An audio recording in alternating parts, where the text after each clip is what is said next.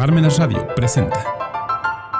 Literatura y Derecho con Ricardo Wolfer.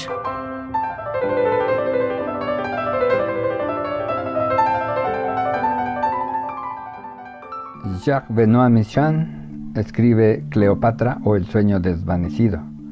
con traducción y prólogo del filósofo Alejandro Tomasini Basol narra la conocida historia de la llegada de Julio César a Alejandría y la manera en que Cleopatra y Julio César unen sus destinos. Texto híbrido entre histórico y documental, al presentar digresiones ensayísticas insertas en el desarrollo de la trama, se pretende hacer un recorrido lo más detallado posible de los hechos previos y posteriores a la unión de los destinos no solo de estos dos líderes sociales, sino de las naciones a su cargo e incluso de lo que entonces se conocía como el oriente y el occidente del mundo civilizado. Acepción claramente inexacta, pues las civilizaciones en América estaban más que desarrolladas entonces. La detallada historia de las riñas en Roma para buscar o conservar el poder se presenta con muchos niveles. El político superficial, donde se establece la lucha entre los dirigentes militares, y el político profundo, donde se habla de la intervención del Senado, de las familias romanas inmersas en la milicia y de la entidad legislativa, que buscaba convencer al pueblo romano de sus decisiones en los foros. En Roma era primordial tener al pueblo contento, de modo que eran muy respetadas sus reacciones ante los devenires de la inteligencia militar o ante la profundidad de miras de Julio César, quien buscó reglamentar para el beneficio social prácticamente todas las actividades fundamentales de Roma.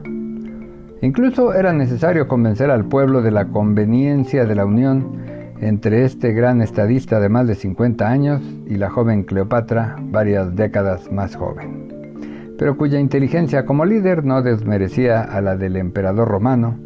si bien aplicada en campos no militares. La pluma Jacques analiza no solo el significado sociopolítico de las acciones de los enemigos Pompeyo y César, uno más interesado en el favor del pueblo y otro en congraciarse con la autoridad civil que era el Senado,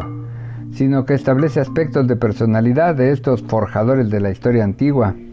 cuya importancia sigue siendo analizada y resulta interesante para quien busca llegar al complejo sustrato de donde se nutre el temple de los estadistas mediante la revisión de sus acciones. A la distancia parece ser fácil establecer si fue la suerte o la inteligencia lo que llevó a estos dos ex integrantes del triunvirato que dirigió el destino de Roma durante un tiempo a enfrentarse hasta llegar a Egipto, donde los gobernantes locales, pensando en que con ello evitarían el conflicto ante la fuerza romana que comandaba Julio César, asesina a Pompeyo. La divergencia de visiones de tales enemigos alcanza incluso las obras públicas de Roma, pues unas fueron permanentes, como la que hizo César al comprar a precio de oro terrenos para construir un foro,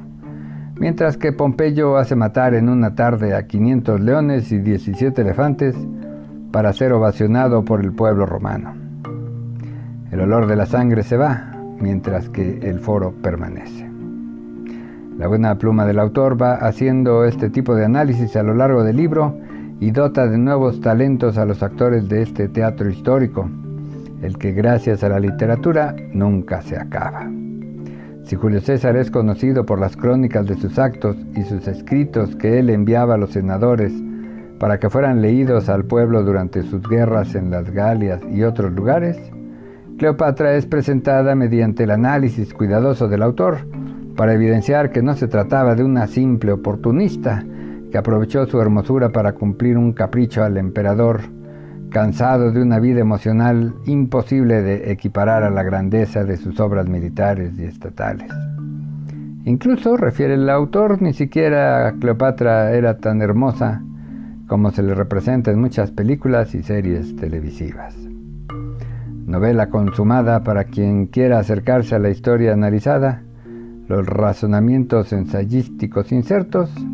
tienen el mérito de emocionar al lector. Es ineludible la reflexión sobre la violencia en la humanidad, aquí en su mayor expresión que es la guerra entre países, para tratar de entenderla en lo colectivo, dejando a un lado el concepto marxista de la lucha de clases, y establecer la obligación de discernir si se trata de una manifestación de odio entre las razas o las religiones, o si la pulsión humana tanática es inevitable. Apunta el filósofo Tomasini que al observar los conflictos, las matanzas, la destrucción y la muerte,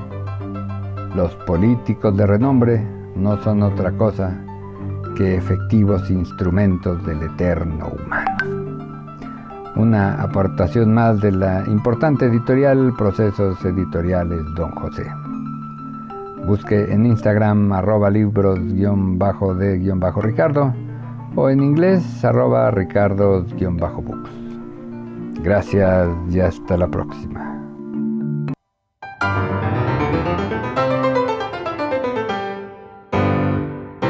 Palmenas Radio presentó Literatura y Derecho con Ricardo Wolfer.